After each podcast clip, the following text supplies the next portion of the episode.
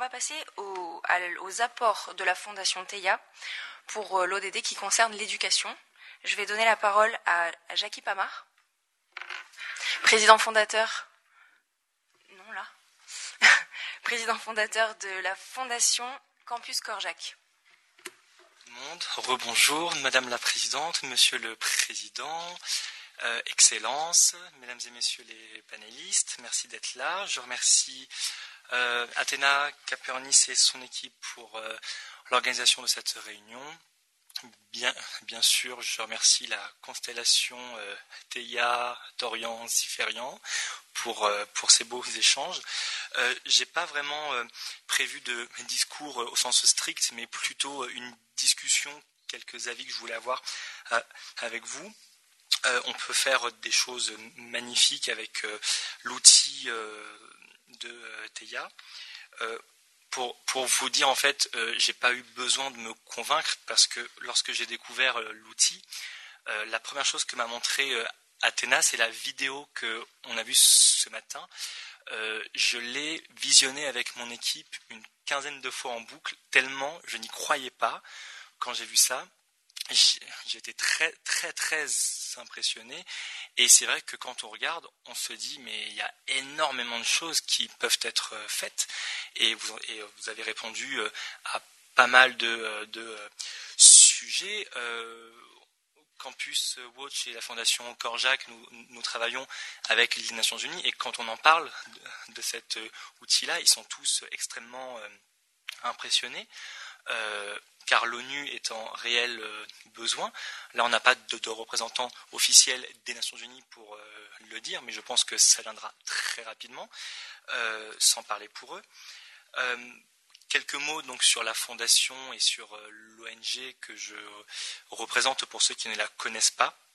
Donc, je m'appelle Jackie Pamar, je suis le cofondateur avec Pierre qui est dans la cabine numéro 5 en haut et qui gère la technique. Voilà. Et euh, nous avons fondé cette euh, ONG alors que nous étions au lycée. Euh, ça devait être un, passe-temps d'étudiants et au, final c'est devenu une profession et une passion pour nous parce qu'en fait on est extrêmement heureux de, de, faire ça. On ne sait pas si ce qu'on fait est réellement utile tout le temps, mais, mais, on essaye. On, a des, on est tous porteur de valeurs et on souhaite que l'école puisse euh, être beaucoup plus apaisée qu'elle ne l'est maintenant. Et euh, on a rencontré des, personnes formidables depuis lors et euh, on continue comme ça. Et les Nations Unies, je le redis, Athéna Capernis l'a dit, mais à chaque fois que je parle aux Nations Unies, je n'en reviens pas parce que nous sommes aux Nations Unies. Euh, il faut bien se le dire, aujourd'hui, vu ce qui se passe dans le monde, des gens meurent pour être écoutés, pour voter, vous vous rendez compte que nous sommes ici, là, et qu'on peut discuter sans aucune censure. L'ONU ne nous a pas demandé ce qu'on allait dire, on peut même la critiquer, on peut critiquer les États, on peut faire ce qu'on veut dans le respect. il faut vraiment se rendre compte de ça. Et, j'espère que vous avez, euh, comme moi, le souffle coupé quand, vous entrez aux Nations Unies et que vous voyez écrit Nations Unies sur, le, fronton du bâtiment, parce que c'est vraiment une, une, chance là. Bon, même si je suis désolé pour la salle, elle n'est pas de, dernière euh, jeunesse, mais au moins on a une salle avec une très belle moquette euh, fleurie sur le mur.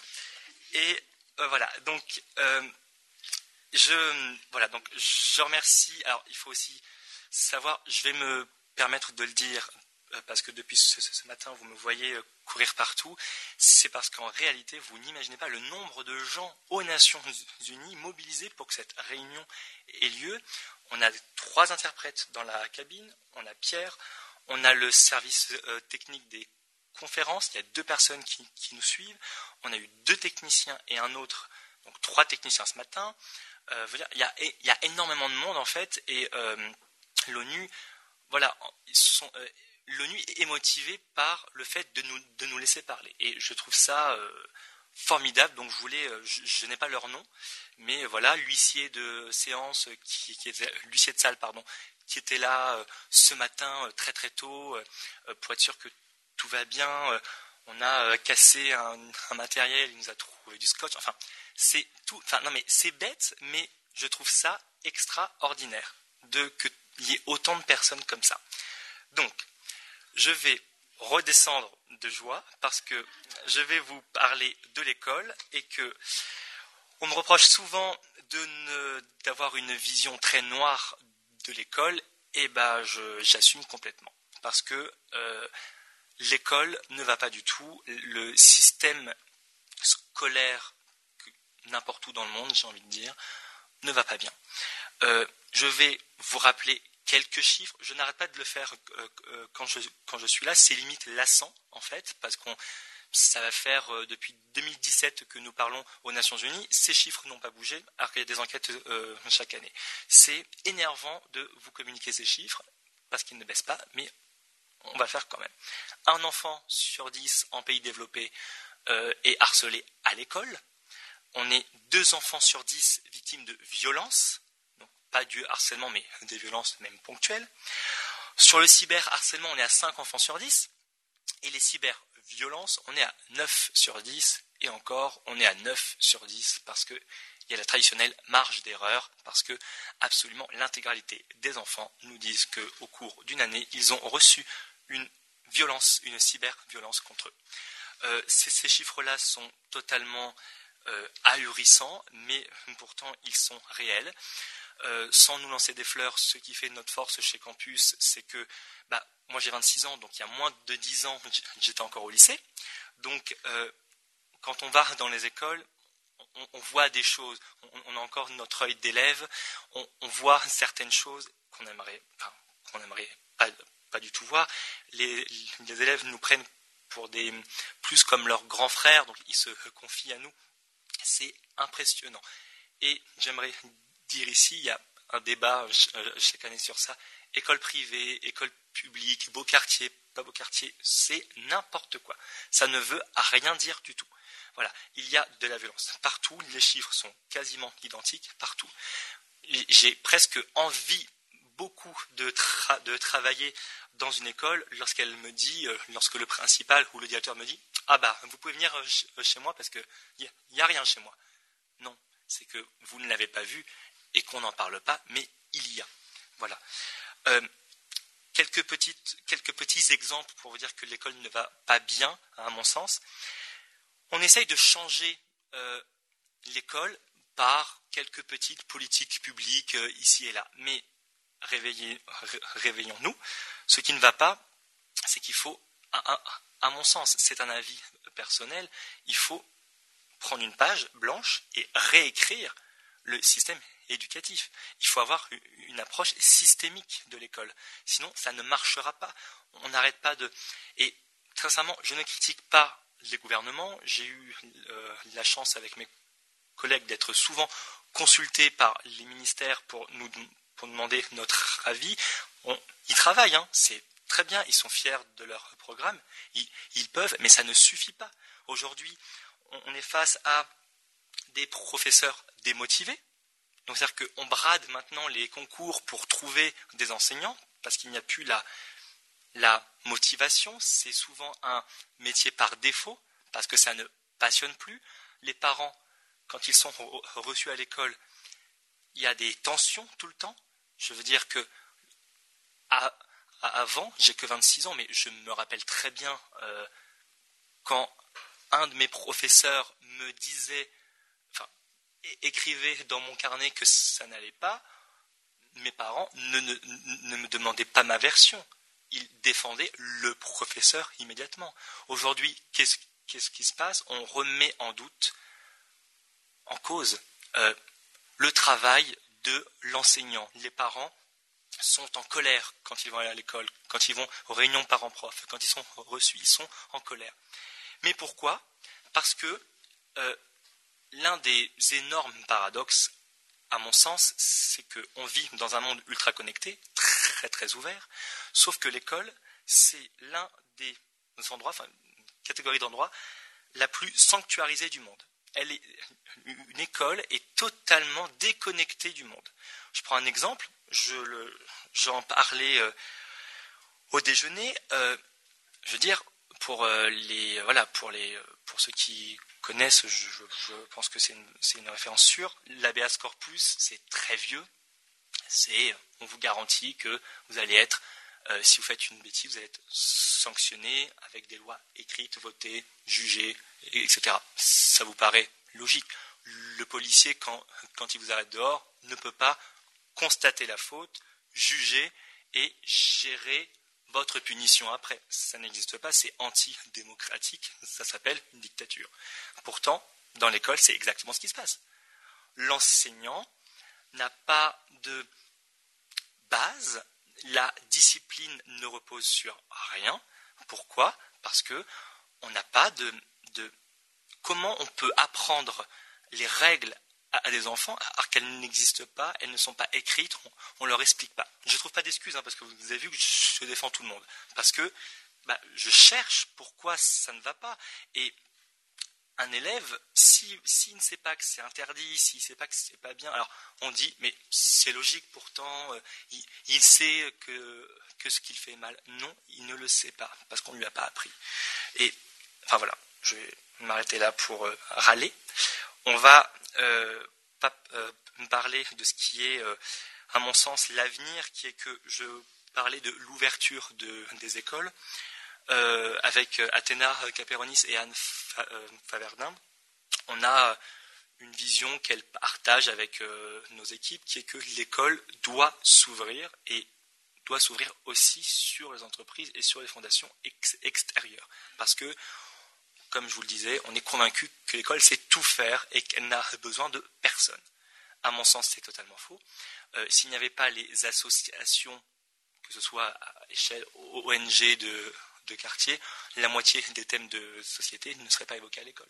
Donc l'école a besoin de s'ouvrir.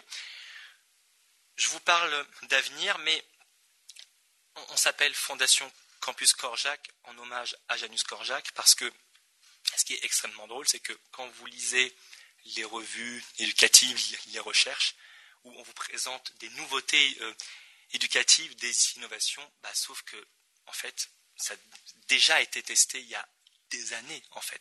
Je prends l'exemple de Janus Korjak. Euh, quand je présente son programme, les gens me disent Mais c'est extraordinaire, c'est de bonnes idées. Oui, en fait, ça existait déjà avant la Seconde Guerre mondiale, en fait.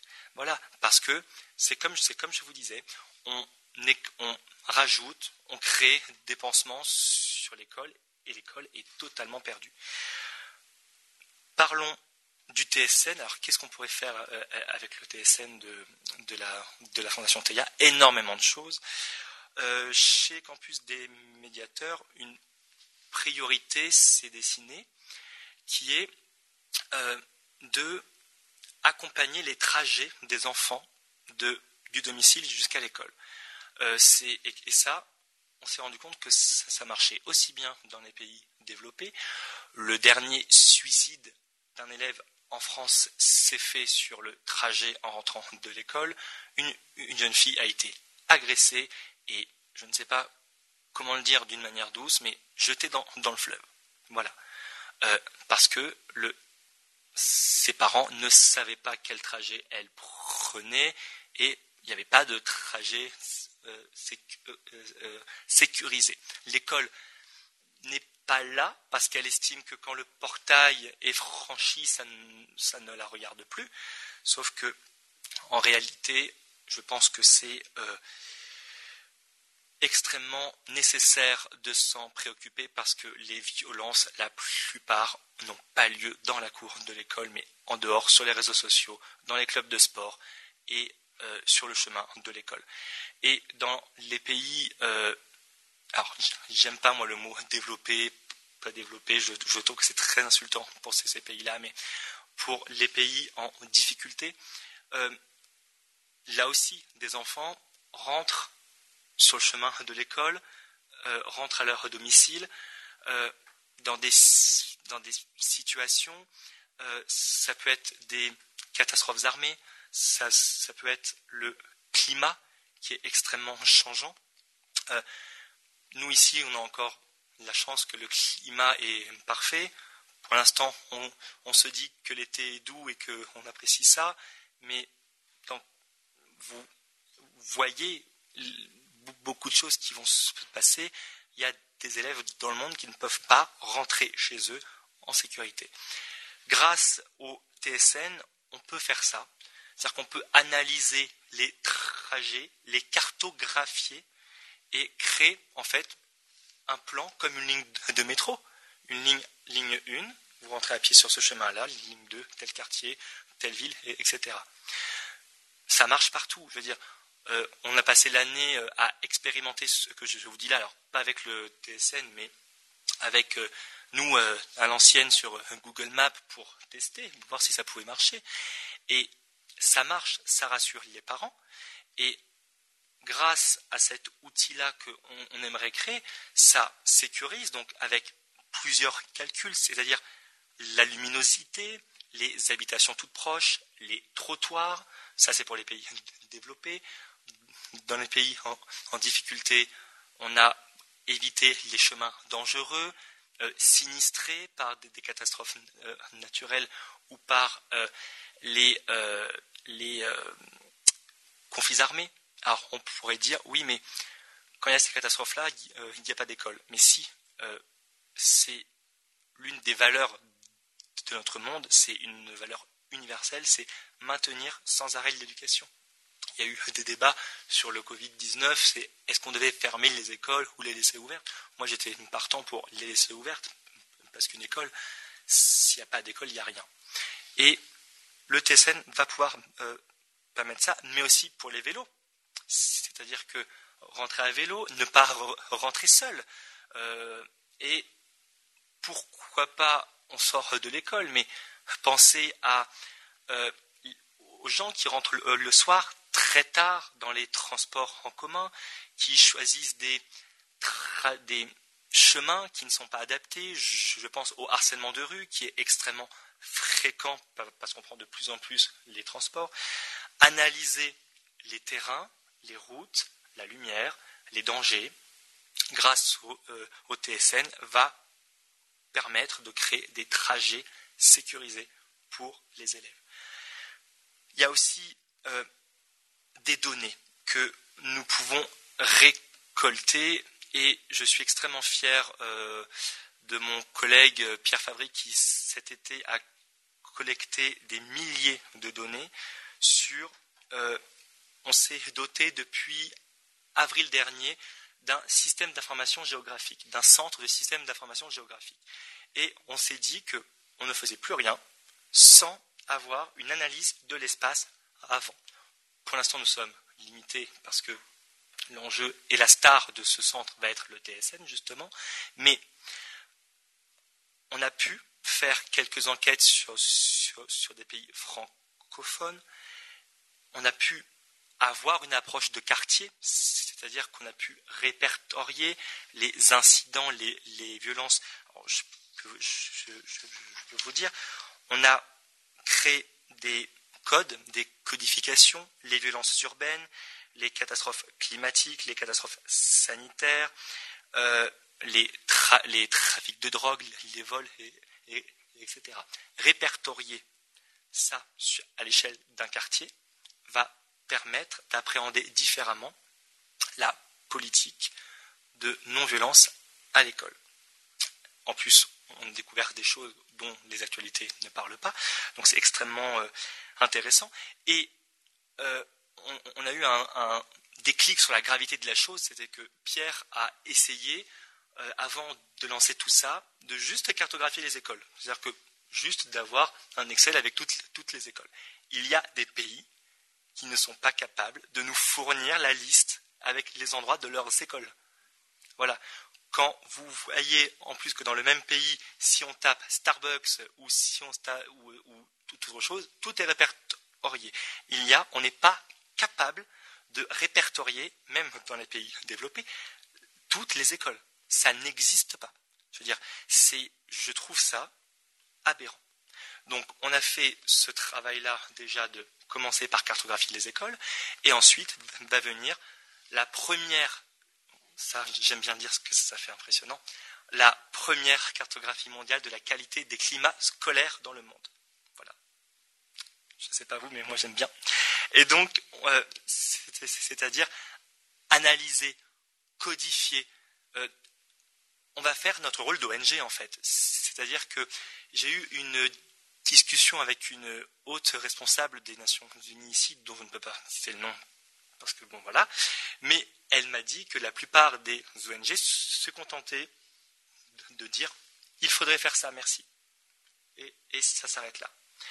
Grâce à, à cet outil-là, on va faire le rôle d'une ONG, d'une organisation non gouvernementale, la société civile qui appuie les pouvoirs publics. On va pouvoir créer une plateforme pour informer les pays, les autorités locales, régionales, nationales, fédérales, ça dépend du pays, mais on va pouvoir les informer sur les dangers et sur ce qu'on a On, a la chance d'être doté de médiateurs, on travaille depuis dix ans, parce qu'on fête notre dixième année, euh, dix ans euh, d'action euh, pour euh, former des médiateurs, créer une, créer une formation, c'est-à-dire que, ça c'est très souvent en France, on estime qu'en France, un bénévole n'a pas besoin d'une formation professionnalisante pour agir.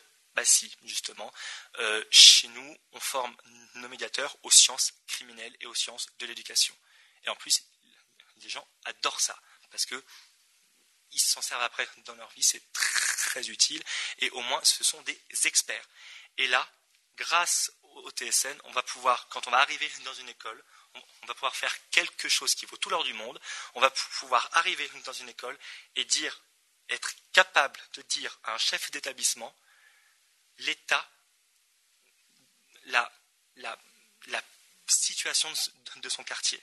Et on va savoir sur quoi agir. C'est-à-dire drogue, vol, euh, voilà, on va pouvoir tout dire. Et on va pouvoir agir en fonction. On va pouvoir répertorier les agressions homophobes. Donc on va pouvoir dire, là, on va plus se parler d'homophobie, par exemple, ou de racisme. Voilà.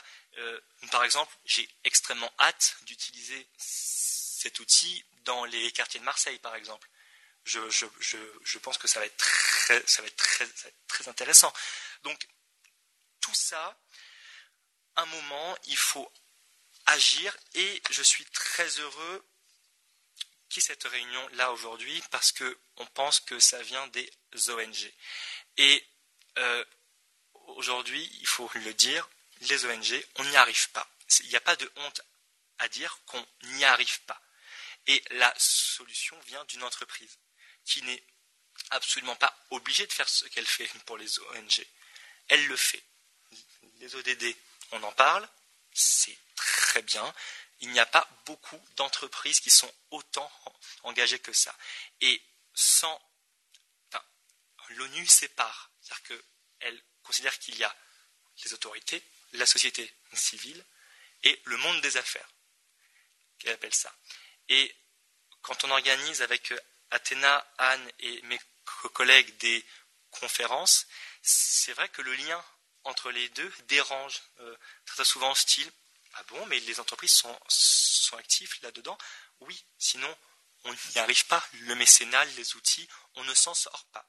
Donc c'est pour ça que c'est extraordinaire de parler de ça aujourd'hui. C'est-à-dire que là, en tant que dirigeant d'ONG, euh, je suis ici aux Nations Unies et je lance, ça fait très drama, mais je lance un signal de détresse. Voilà, je on n'y arrive pas on n'a pas les outils nécessaires. On a toute la volonté du monde, on n'y arrive pas. Voilà. Et aujourd'hui, les autorités ne nous aident pas, les autres ONG ne nous aident pas, les entreprises vont nous aider parce que on arrive dans un monde où les valeurs responsables sont, euh, à mon sens, euh, nécessaires. Et il y a quelque chose, et j'en finirai là-dessus.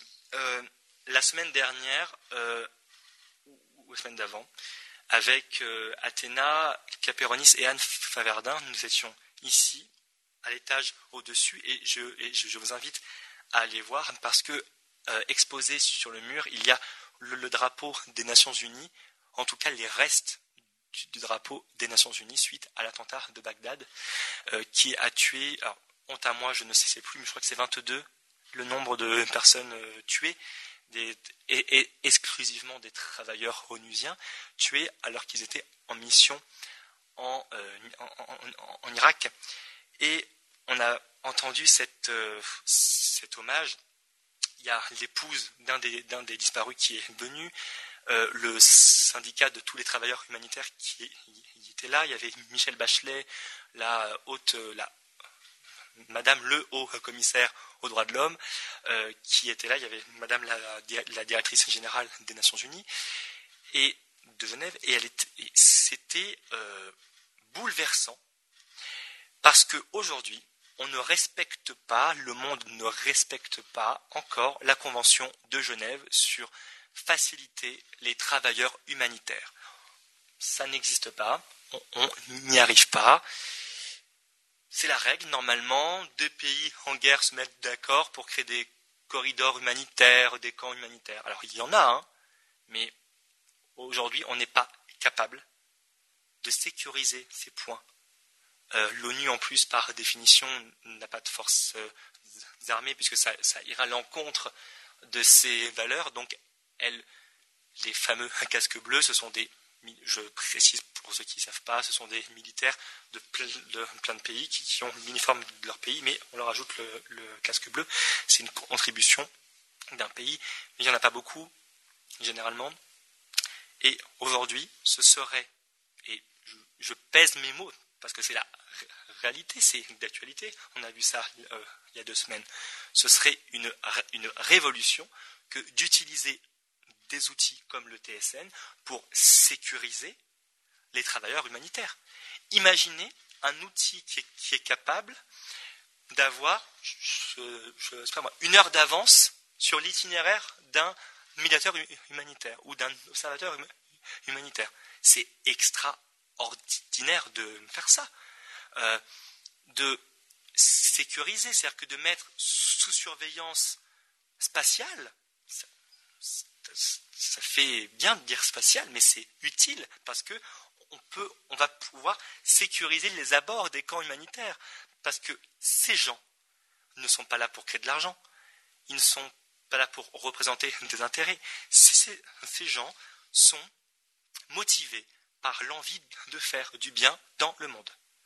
Et ils se font, pas tous, fort heureusement, ils se font enlever, ils se font tuer, euh, et, ils, vivent du chantage, et ils vivent avec la peur. Leurs proches vivent avec la peur qu'ils ne reviennent pas.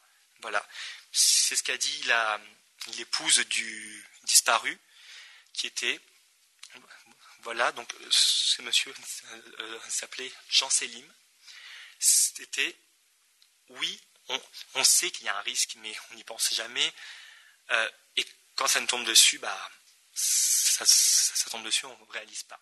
Ce n'est pas normal que aujourd'hui, je pense que je ne sais pas ce que va donner la société dans quelques années, parce que bon, c'est il y a beaucoup de choses qui la pandémie a fait quand même ressortir un sentiment un peu d'égoïsme parfois. Il y a eu beaucoup de choses euh, positif, il y a eu de l'entraide, mais il y a eu beaucoup de sentiments inverses où on ne sait pas trop ce qui va se passer.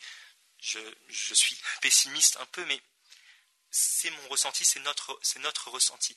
Et là, euh, on peut dire qu'on a de la chance d'avoir des personnels aux Nations Unies ou même dans toutes autres ONG, hein, parce qu'il y a beaucoup d'ONG qui font euh, un travail remarquable dans les zones de guerre, qui donnent leur vie pour protéger les autres. Et je trouve que ça serait, donc, je, l'aurais dit, révolutionnaire d'avoir un outil comme ça pour sécuriser ces travailleurs. Voilà. Euh, je pense que j'ai tout dit. J'ai volontairement pas fait de discours parce que je voulais une discussion un peu euh, comme ça. J'aime pas trop les discours, mais voilà. Euh, en tout cas, je redis merci à vous d'être là. Et encore une fois, je suis très impressionné par les outils. Euh, voilà. Et j'ai la chance que mon ONG soit là et pas les autres. Voilà. Donc c'est euh, donc euh, merci à vous tous et euh, merci.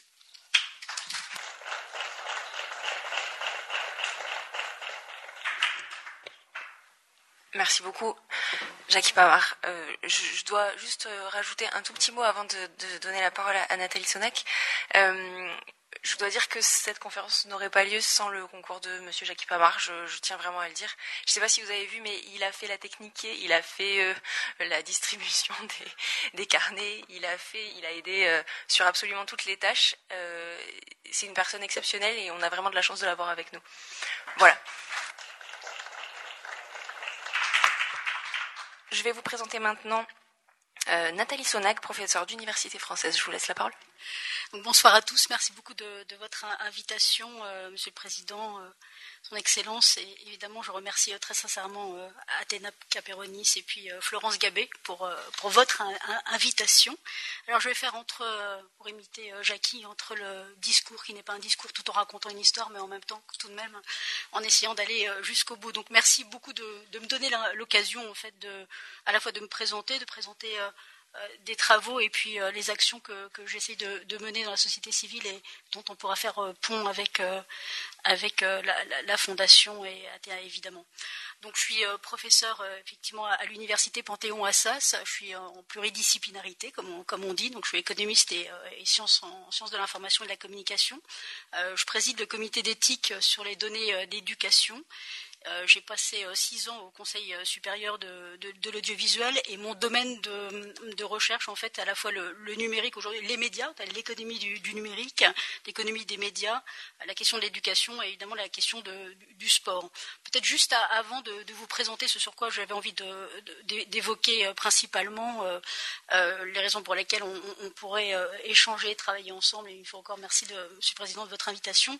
je travaille actuellement sur un, sur un ouvrage qui, qui s'appeler le dérèglement médiatique, parce que les, médias, on a beaucoup parlé d'éducation, je pense que les, médias ont un rôle central comme instrument d'information, de, connaissance, euh, de véhicule démocratique, comme on dit, et l'arrivée des, de nouveaux acteurs, tels que ce qu'on appelle les GAFA, Google, Apple, Facebook ou Amazon, et des réseaux sociaux, ben, modifient intrinsèquement notre espace de communication, notre espace informationnel. Et aujourd'hui, des enjeux sont, placés qui sont des enjeux de souveraineté, des enjeux économiques, des enjeux sociétaux, évidemment des enjeux euh, démocratiques et les datas euh, sont au cœur des modèles économiques et de, ces instruments informationnels. Et évidemment, il y a aussi derrière des enjeux d'éducation aux médias et on, l'évoquait ce midi, la lutte contre les fake news, les discours contre le discours de haine, pardon, et puis aussi des, question de, données personnelles. évidemment, euh, comme euh, vous êtes un grand collecteur, euh, si j'ai bien compris, de, data, ça montre bien l'importance que, peut avoir votre expertise, votre connaissance sur l'ensemble des domaines. Et moi qui crois beaucoup à la pluridisciplinarité, à l'interdisciplinarité, je crois aussi à la croisement des, disciplines. Et ce que permet véritablement le numérique, c'est justement cette appréhension transverse. Et aujourd'hui, on ne peut pas dissocier finalement le fonctionnement des médias avec ceux de l'éducation, et donc de la formation, de la connaissance, et, au final, avec des nouveaux enjeux qui sont derrière, comme ceux de, la parité. Et c'est peut-être sur cette égalité et parité, que je voulais échanger avec vous. Lorsque j'étais euh, donc au CSA, j'étais membre du Conseil supérieur de l'audiovisuel pendant, six ans. Donc mon mandat s'est terminé à la, fin du mois de janvier. Donc été euh, travailler sur des questions d'économie, du numérique, de, des conventions avec les chaînes publiques, les chaînes privées, encore les chaînes commerciales.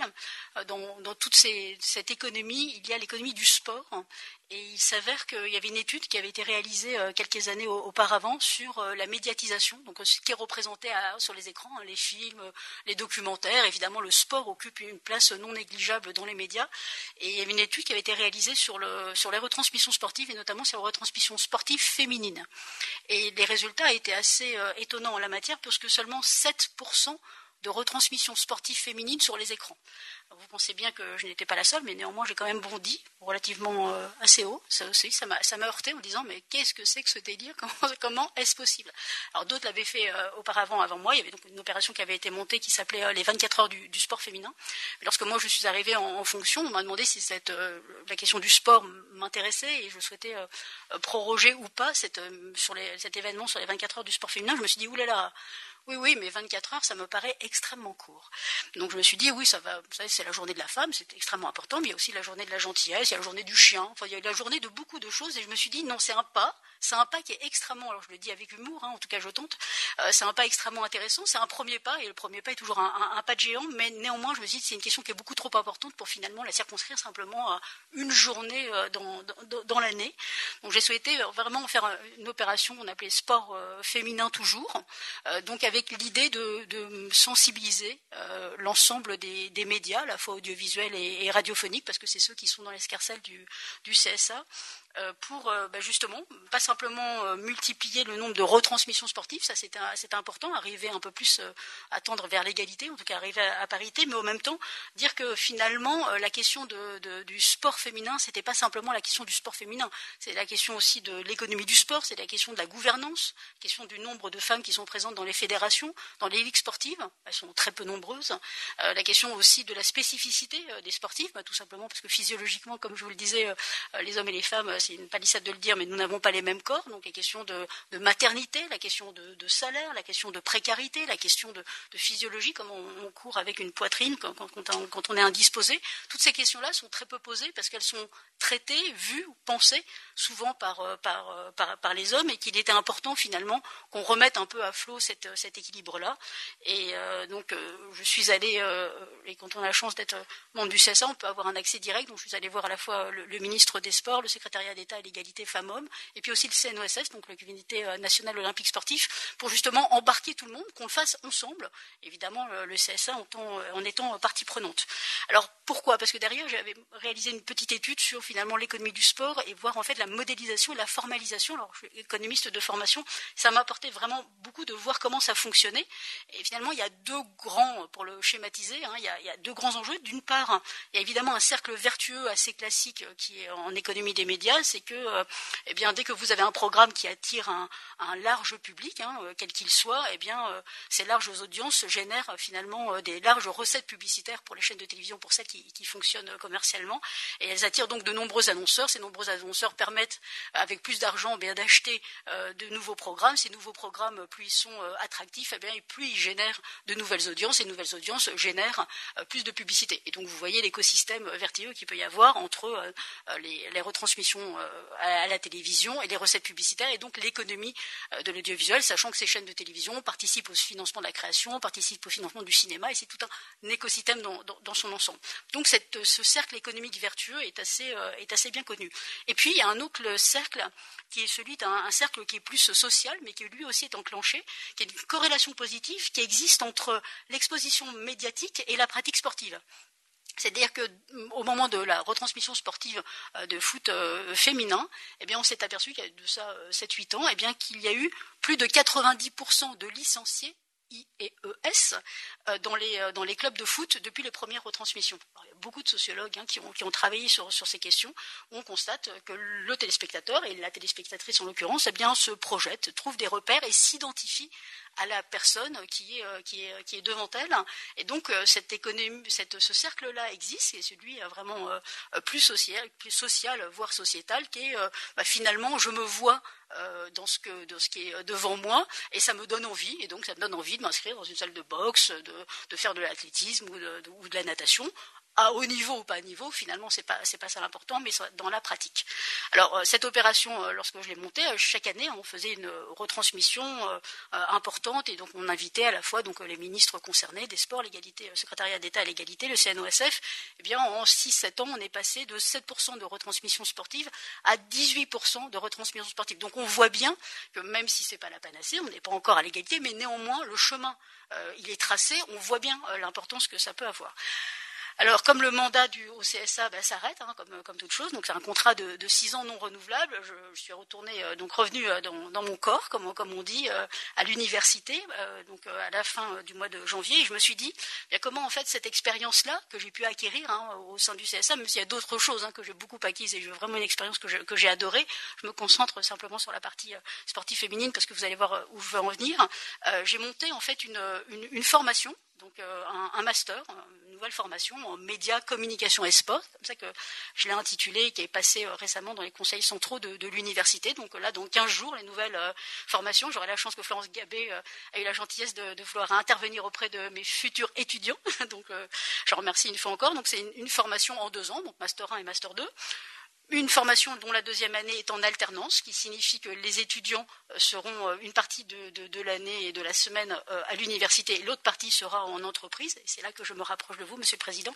Donc, ça s'adresse, cette formation, elle a deux désidérata, si j'ose dire, de velléité ou deux pieds, je ne sais pas comment vous choisissez. À la fois, elle s'adresse à des sportifs de haut niveau et de handisport. Ça aussi, hein, la question de l'accessibilité est évidemment centrale. Euh, je pense que l'université de euh, Paris 2 Panthéon-Assas a été complètement euh, mise aux normes depuis déjà quelques années. Et donc, on, peut recevoir des personnes qui sont, handicapées. Donc, s'adresser donc aux sportifs de haut niveau à la fois, donc je vous dis athlètes et, handisport.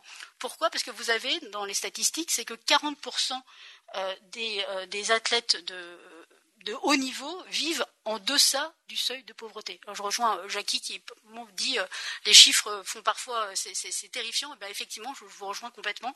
C'est que 40% vivent en deçà du seuil de pauvreté pour des athlètes de haut niveau. Or, comme vous le savez, vous le partagerez avec moi, le sport, ça porte des valeurs de, compétition, de concurrence, mais également du respect des règles du jeu, des respects d'éthique, des respects de déontologie, du respect de l'autre dans sa diversité, sa différence, et toutes ces valeurs qui sont sociétales et environnementales comme aussi euh, l'éco-responsabilité, sont aujourd'hui euh, incluses au sein de, toutes les entreprises. Et donc, on aura un cours. En l'occurrence, j'ai lancé une conférence de parcours qui sera l'occasion auprès des plus jeunes bah, d'appréhender ces nouveaux défis qui sont euh, posés aux entreprises avec des athlètes de, haut niveau. L'autre pied sur lequel il est important de, s'appuyer, c'est qu'elle s'adresse évidemment à des étudiants qui sont titulaires d'une licence de droit, d'économie euh, ou de STAPS, évidemment, euh, passionnés pour des gens qui sont passionnés dans le monde sportif. Et ça, pourquoi? Parce que là encore, l'interdisciplinarité, l'hétérogénéité, le fait qu'il y ait des garçons et des filles qui soient au sein de cette formation, eh bien, permettra véritablement eh bien, de former des étudiants et d'aller dans ce sens de, médias, communication et sport. Alors, on a devant nous Paris 2024, évidemment, c'est de l'emploi, hein, c'est une évidence. Il n'y a pas que ça, c'est que l'image et le monde de la communication, c'est revenons à des chiffres, ça aussi c'est important. Au centre de l'économie du sport, euh, les droits audiovisuels, c'est un milliard de dollars par an sur la table qui sont mis chaque année. Donc ce n'est pas rien.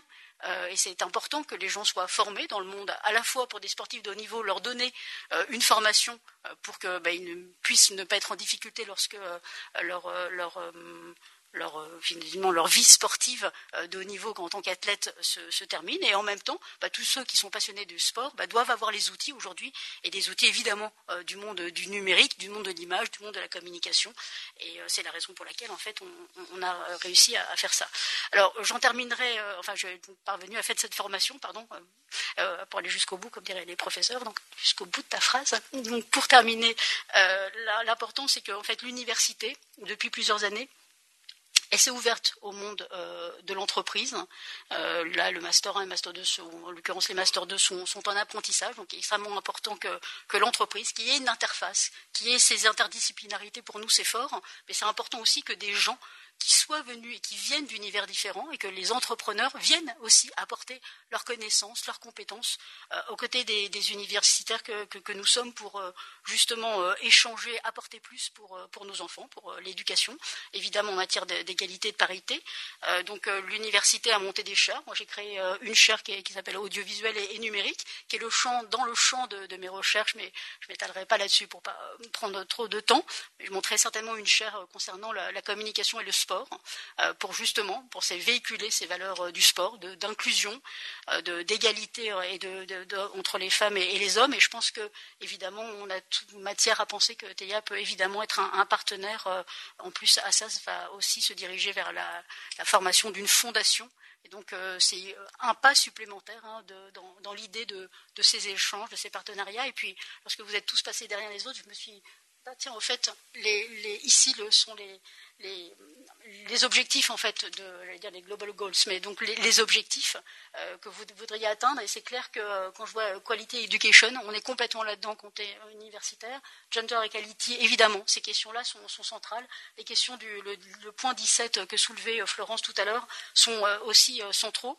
Donc voilà ce que je voulais échanger avec vous. Je pense qu'il y a beaucoup de, choses à créer, mais nous véhiculons sur et nous nageons sur les, naviguons sur les, mêmes valeurs qui sont celles aussi du respect, de, l'égalité et aussi de, la paix dans le monde. Et les médias y participent aussi. Un petit chiffre, c'est que plus vous avez de, médias au sein d'un pays, moins la guerre y est présente. Je pense que c'est un élément à avoir en tête qui à ne pas, à ne pas oublier. Merci beaucoup.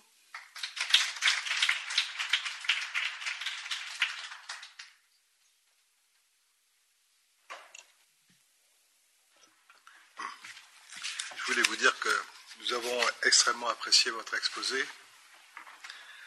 Nous sommes extrêmement sensibles et partageons la plupart des valeurs et des actions que vous voulez entreprendre. Il va falloir nous donner un petit peu de temps. Vous avez compris quand même qu'il nous faut déployer le TSN, notre constellation. Mais par contre, je pense qu'il y a beaucoup d'idées dans ce que vous avez évoqué que nous soutiendrons. En particulier dans cette notion d'apprentissage, le Master 2 que vous voulez créer, euh, avec des nouvelles technologies comme les nôtres, hein, qui vont toucher à la fois les coms, la techno, ça peut, être très intéressant. Votre action vis-à-vis des, sportifs de haut niveau, d'abord est remarquable, et en plus, je pense qu'il faut y réfléchir, parce que ce que vous avez dit fait frémir. Quand euh, vous dites que 40% des athlètes de haut niveau vivent sous le seuil de pauvreté, bah, sais pas ce qu'on doit faire, mais il faut qu'on y réfléchisse et y faire quelque chose. Bien, je voulais vous remercier et vous, juste vous poser une question. Est-ce que les JO de 2024 ne vous aident pas dans vos actions pour essayer d'attirer plus d'entreprises, etc.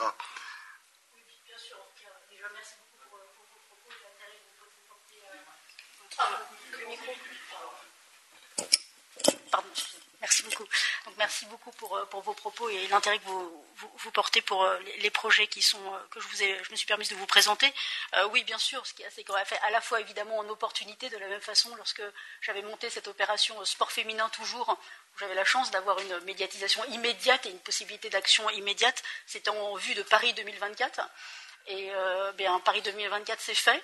donc on est après. donc ça veut dire que maintenant, c'est évidemment, une fois qu'on a eu l'accès, bah, il faut y aller. Et euh, sera une opportunité évidente euh, d'aller actionner, en tout cas d'attirer de nouveaux partenaires. Euh, j'ai discuté juste avant de venir avec la présidente de l'agence de la lutte contre le dopage pour un sport propre, qui elle aussi monte une fondation, monte une, dotation pour tenter aussi de véhiculer puisque c'est une opportunité pour nous tous de parler plus de sport.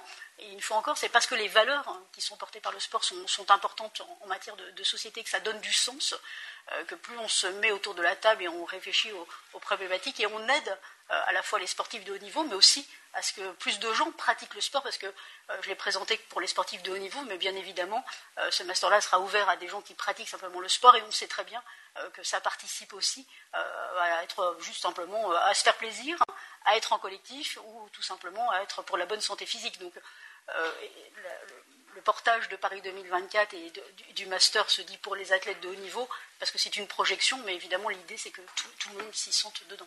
Mais ça continuera après, bien évidemment. Bien, je vous remercie et on va terminer sur une remarque que vous aviez faite parce qu'elle est très importante.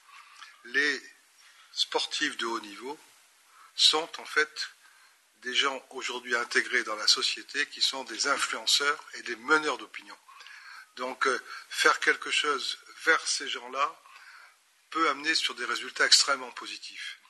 Et je pense que nous, en tant que fondation et, les ONG, il faut qu'on pense, je ne dis pas à les utiliser, mais à travailler avec eux pour que leur présence, leur message puissent renforcer nos actions. Vous avez cité tout à l'heure, en aparté, l'attitude du footballeur Griezmann, bon, on voit que l'impact est immédiat. Bon, on peut, il y en a plusieurs que l'on peut mobiliser, je pense, pour faire progresser les choses. Voilà. Eh écoutez, maintenant, je crois que Anne va nous suggérer une, bonne idée. Oui, oui. Allez-y. Euh, oui, bonjour. J'avais une question pour Madame la prof, c'est-à-dire, mais oui, euh, c'est une prof également chez un prof, un ambassadeur. En fait, je posais une question. Comment ça se passe pour ces étudiants? Parce que vous dites deux ans, je suis bien noté. Et par exemple, s'il y a des, gens du Kosovo, d'Albanie, d'Afrique, peu importe les pays, parce qu'on est tous des citoyens du monde, on n'a qu'une, euh, voilà, France et Albanie, on est tous valeurs, les mots valeurs, c'est très important. Qu'est-ce que je dis mes élèves comme vous? Et comment ça va, la procédure, comment ça va se passer, par exemple, si, si on va travailler avec des, gens d'Albanie, du Kosovo, des, sportifs haut niveau Parce que, vous savez, les moyens âge en Albanie et au Kosovo, c'est 15 ans. C'est le, par rapport à l'Europe. Vous savez, ils sont trop en avancée.